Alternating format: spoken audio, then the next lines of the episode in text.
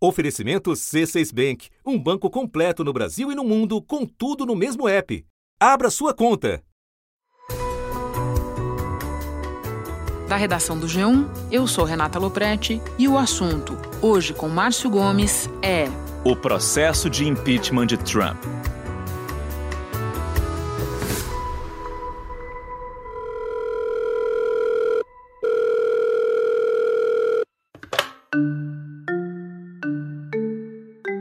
Julho, o presidente dos Estados Unidos, Donald Trump, e o presidente da Ucrânia conversaram pelo telefone.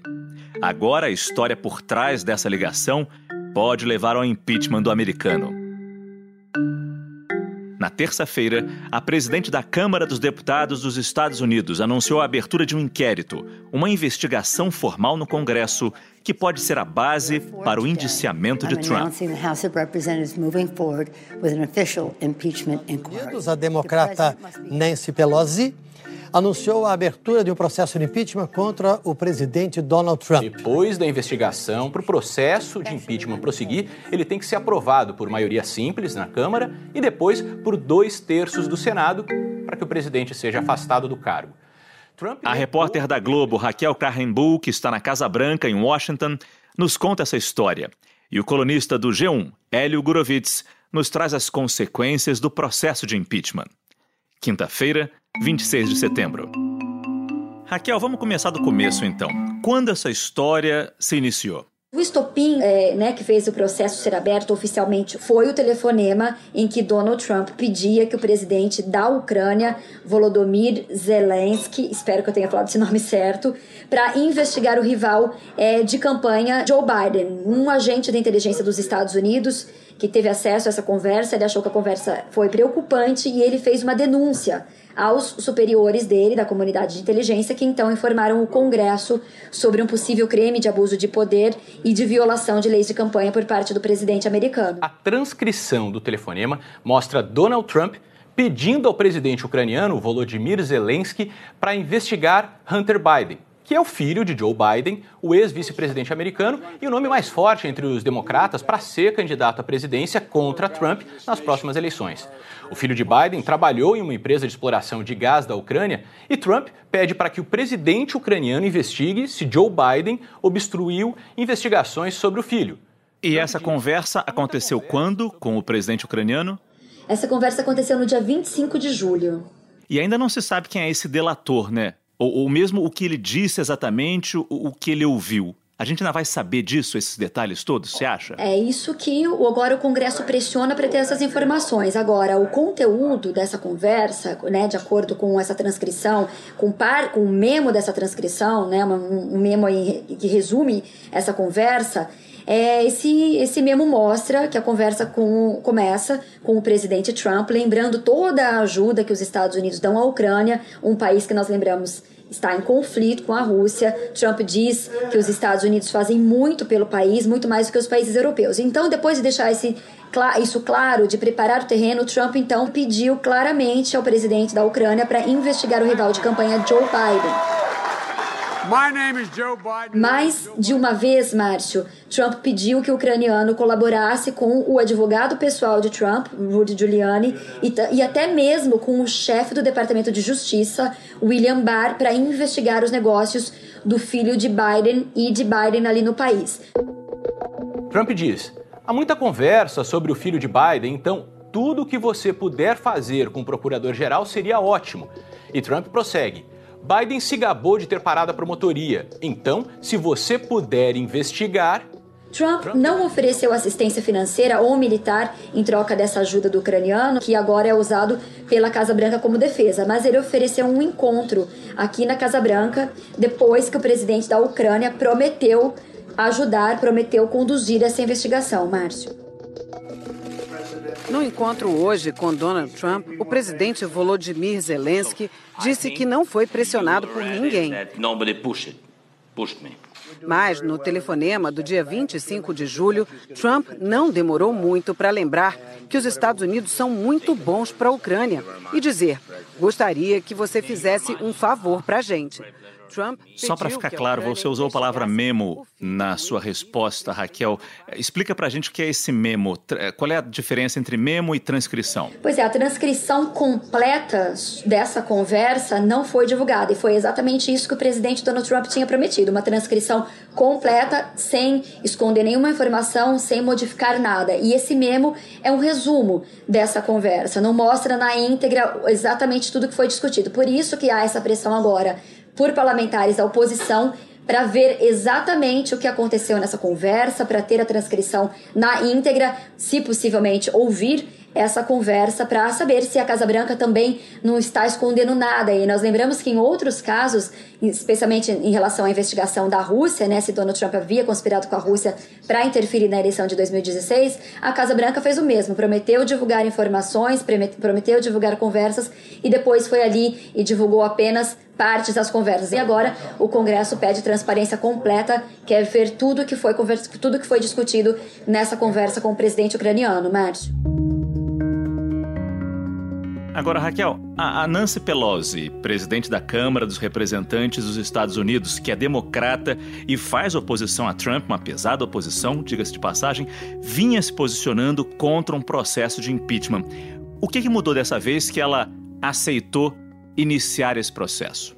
Pois é, Márcio, a Nancy Pelosi estava sendo muito cautelosa, né? Antes ela hesitava é, abrir esse processo com medo de riscos políticos em ano de eleição, né, com medo que isso fosse um tiro no pé, que estimulasse mais os eleitores republicanos às urnas, mas ela nunca descartou o impeachment, ela estimulava, inclusive, as investigações e dizia que esperava fatos. Agora ela disse que há provas que o próprio presidente admitiu a conversa com o presidente da Ucrânia sobre um oponente de campanha, que isso é um crime, né? Nós vemos isso, nós vimos isso agora nas transcrições, nessa transcrição da conversa, nesse memo da conversa, ela disse que Trump violou a Constituição e que ele não está acima da lei, portanto, então resolveu prosseguir com isso. No one is above the law. Agora, o presidente é acusado, né, e vai ser investigado por abuso de poder e conspiração com um governo estrangeiro para prejudicar um adversário político e influenciar o processo democrático aqui a eleição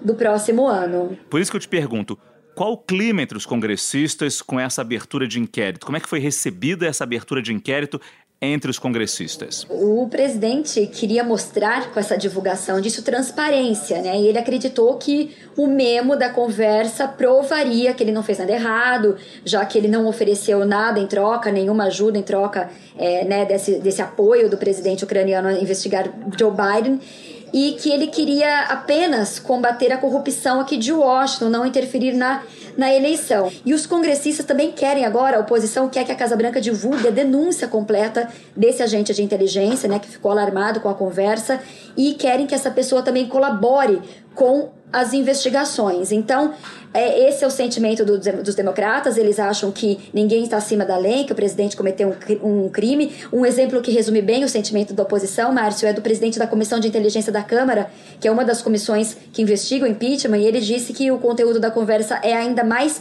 condenador do que ele imaginava, e ele compara até a atitude de Trump com a atitude de um chefe da máfia que pede, né, entre aspas, um favor contra um rival a quem está necessitando de ajuda, no caso a Ucrânia. Agora, até alguns republicanos aqui é, que temem perder a Casa Branca nessa próxima eleição, eles ficaram surpresos com a divulgação dessa conversa, imaginavam que a Casa Branca não deveria ter feito isso. Agora outros usam a mesma narrativa da Casa Branca, dizem que não houve crime, que o presidente não ofereceu nada em troca, né? Então, em ano eleitoral, o presidente não queria esse processo tanto que ele evitou até, até o último momento, né? Ele tentou evitar é, que isso acontecesse em uma conversa com o presidente da Câmara. Ele está muito irritado. Os assessores aqui da Casa Branca, Márcio, me dizem que já estava, que eles já estavam, a Casa Branca já estava se preparando a tempo para um processo de impeachment. Inclusive, é, eu conversei, eu perguntei para o presidente Donald Trump há exatamente dois meses sobre um processo de impeachment. Oh, Mr. President, do you do you think the Democrats are trying to build a impeachment case? Ele me disse que sabia que os democratas não iam desistir, por isso então todos aqui se preparavam. Mas apesar disso, todo mundo diz aqui que essa é a maior caça às bruxas da história dos Estados Unidos. O presidente Donald Trump concedeu uma entrevista coletiva. Trump negou qualquer irregularidade. We can't beat him. Let's impeach him. Trump fugiu das perguntas como pôde. Disse que não houve nada de errado com o telefonema para o presidente ucraniano e que o pedido de impeachment, anunciado ontem pelo partido de oposição, é mais uma caça às bruxas. E como é o processo de impeachment dentro do Congresso nos Estados Unidos? O que, que acontece agora? Qual o próximo passo? Olha, agora depende a, da presidente da Câmara, Nancy Pelosi, decidir como é que ela vai dar andamento a esse processo. Até agora, o que a gente sabe é que ela autorizou seis comissões da Câmara que já estavam investigando o presidente a prosseguir com investigações sobre crimes que podem levar ao impeachment, que seria abuso de poder, traição, suborno, conspiração com outro país, é, país, perdão, para influenciar a eleição, também obstrução da justiça. E daí então essas descobertas seguiriam para a Comissão de Justiça, que então avalia se são essas, essas descobertas são suficientes e se forem o processo então segue para o plenário da Câmara.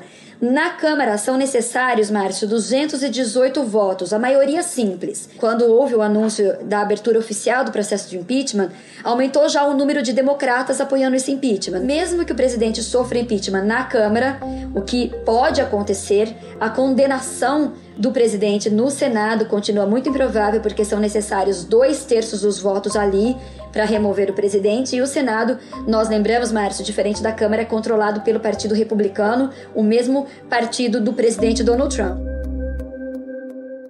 Esse processo já mancha né, a presidência de Donald Trump, coloca em risco a campanha dele também de reeleição. Trump é agora o quarto presidente entre 45 presidentes da história dos Estados Unidos em 250 anos de democracia que enfrenta então um processo de impeachment aqui no país. E só para lembrar da história, Márcio, Bill Clinton em 1998 e Andrew Johnson lá em 1868, eles sofreram impeachment na Câmara, mas os democratas, esses dois democratas, mesmo enfrentando um Congresso republicano de oposição, eles foram absolvidos pelo Senado, né, não conseguiram aqueles dois terços, é, porque não houve aqueles dois terços dos votos. E Nixon também teve um processo de impeachment aqui nos Estados Unidos, mas ele renunciou em 74 antes desse processo ser votado é, na Câmara. I shall resign the presidency effective at noon tomorrow. A gente sabe que a maioria do Senado é republicana, ok, mas tem muito republicano contra o Trump. Existe sim, existe republicano que ainda não ah, aturam o Trump, que acha que o presidente está fazendo, está tá dividindo ainda mais o país. Existe também muitos republicanos irritados com o presidente em várias políticas, como por exemplo na política comercial.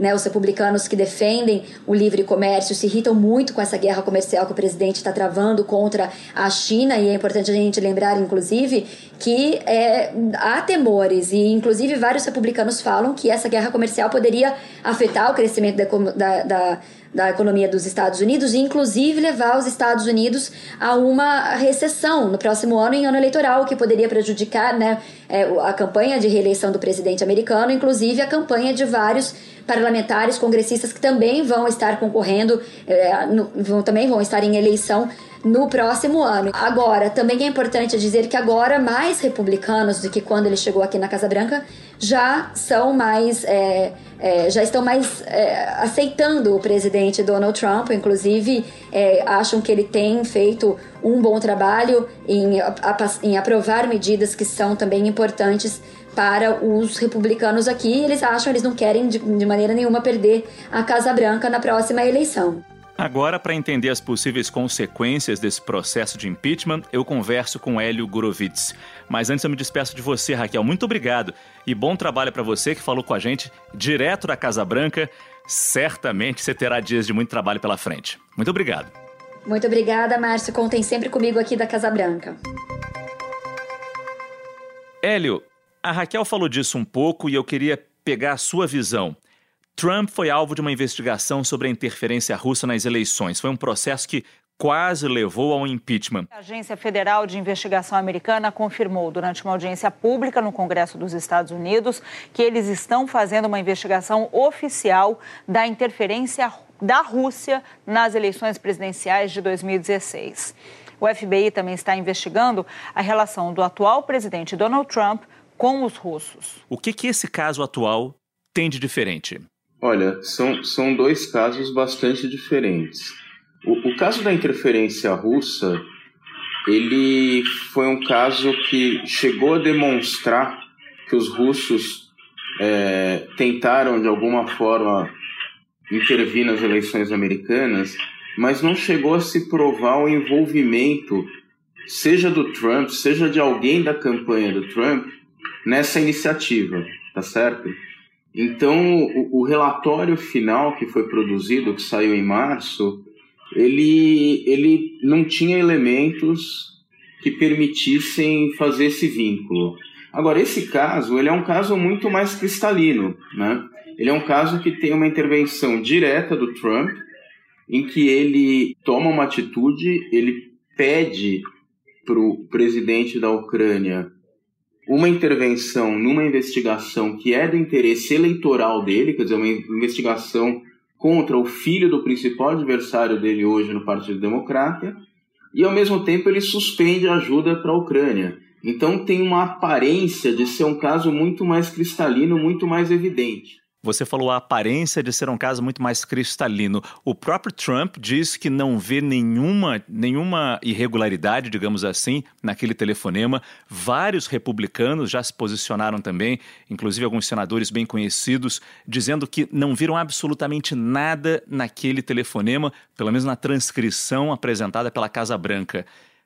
Como é que eles podem ter toda essa firmeza em afirmar isso, se, como você bem disse, Parece muito clara essa tentativa de intervenção, de interferência. Eles têm uma estratégia de defesa, tá? A estratégia de defesa deles é muito clara, é dizer que não teve o toma lá da cá, que ele faz uma, um pedido, ele faz uma solicitação, mas não existe um vínculo explícito com uma contrapartida, tá certo? Que caracterizaria algo ilegal, algo irregular. É, mas essa é uma explicação insatisfatória, porque na verdade está implícito, tá certo? Tem vários momentos em que, que pela própria. Aquilo é uma transcrição feita de, de, com base em anotações, né? não é uma transcrição fiel do diálogo. Mas dá para ver que o próprio Trump, em vários momentos, ele insinua, né? embora ele não chegue a afirmar. Então eu acho uma defesa complicada. A, a outra linha de defesa deles, que eu acho um pouco mais inteligente, talvez seja chamar atenção para o Biden. Né? O filho do Biden, de fato, foi do conselho de uma empresa envolvida é, é, numa série de questões lá na Ucrânia, tá certo? E o Biden ele interveio para que o procurador-geral da Ucrânia saísse do cargo, né? É, e, e, a interpretação dos republicanos é que essa, essa intervenção foi para proteger o próprio filho, tá certo? Então eu acho que os republicanos também vão fazer essa contra-acusação em cima do Biden. Eles têm essas duas linhas de defesa. E, e como, como que importa para o Trump? É um debate, é um embate, é um choque de versões. Ele é um cara que prospera na diversidade, na, na, no confronto. É, é, isso tem um valor eleitoral para ele. Eu acredito que essa seja a estratégia dele. O caso do Clinton aí foi o último processo de impeachment iniciado nos Estados Unidos. Chegou a passar na Câmara, mas parou no Senado. Achavam que a denúncia envolvendo a Mônica Lewinsky era mais perseguição. Concerned, upset. Uh, Arrasada, confusa. É assim que o advogado de Mônica Lewinsky descreve o estado da jovem. Enquanto ela não aparece, ficam sem resposta as perguntas que todos os americanos repetem. Ela teve um caso com o presidente? Bill Clinton mandou que ela mentisse na justiça? E principalmente esse ponto a economia estava bem. E agora? Isso pode ocorrer de novo? O bom momento econômico dos Estados Unidos pode ter um papel nesse impeachment? É, é interessante essa pergunta, porque o, o, que aconteceu naquele momento, mais do que a economia, né, é que a, a situação é, é, no Congresso, isso em qualquer processo de impeachment, tá, é muito favorável ao presidente. Porque para alguém, embora a, a, o impeachment passe na Câmara, quer dizer, formalmente, e, e, o, tanto o Clinton quanto o, o, Andrew Johnson, no século XIX, sofreram impeachment pela definição americana, quando vai para o Senado, você precisa de dois terços dos votos. E, e dois terços dos votos, mais do que qualquer problema econômico, mais do que qualquer questão, qualquer situação, é muito difícil. É, o, o crime, a ofensa, aquilo que o presidente cometeu para ser deposto pelo Senado precisa ser algo muito grave para que ele consiga realmente reunir todos esses votos. Mas, enfim, não passando esse processo, não passando esse impeachment no Senado, quais as perspectivas para o futuro? Como é que tudo isso pode afetar, por exemplo, a eleição presidencial já no ano que vem? Olha, afeta. É, afeta dos dois lados, tá certo?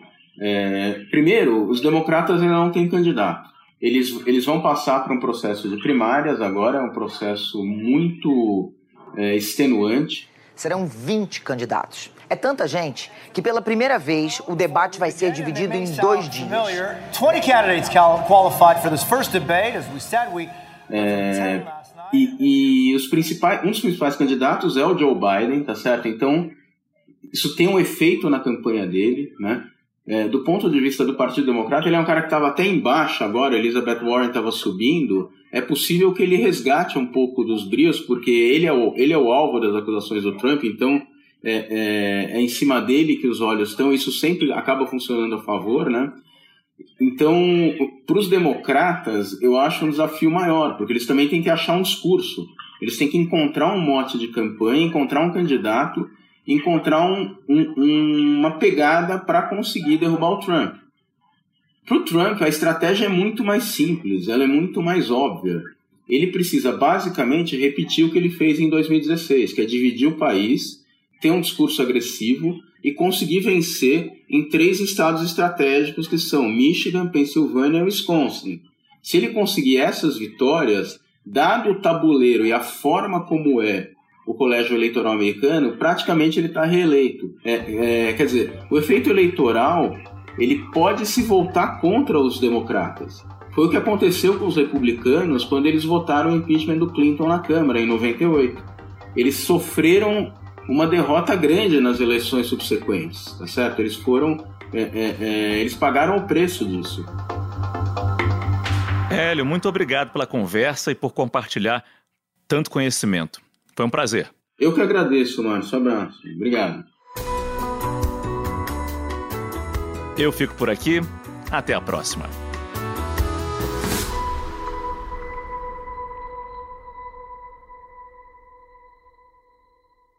Você no topo da experiência financeira que um banco pode oferecer. Escolha um banco completo no Brasil e em qualquer lugar do mundo. Abra sua conta no C6 Bank.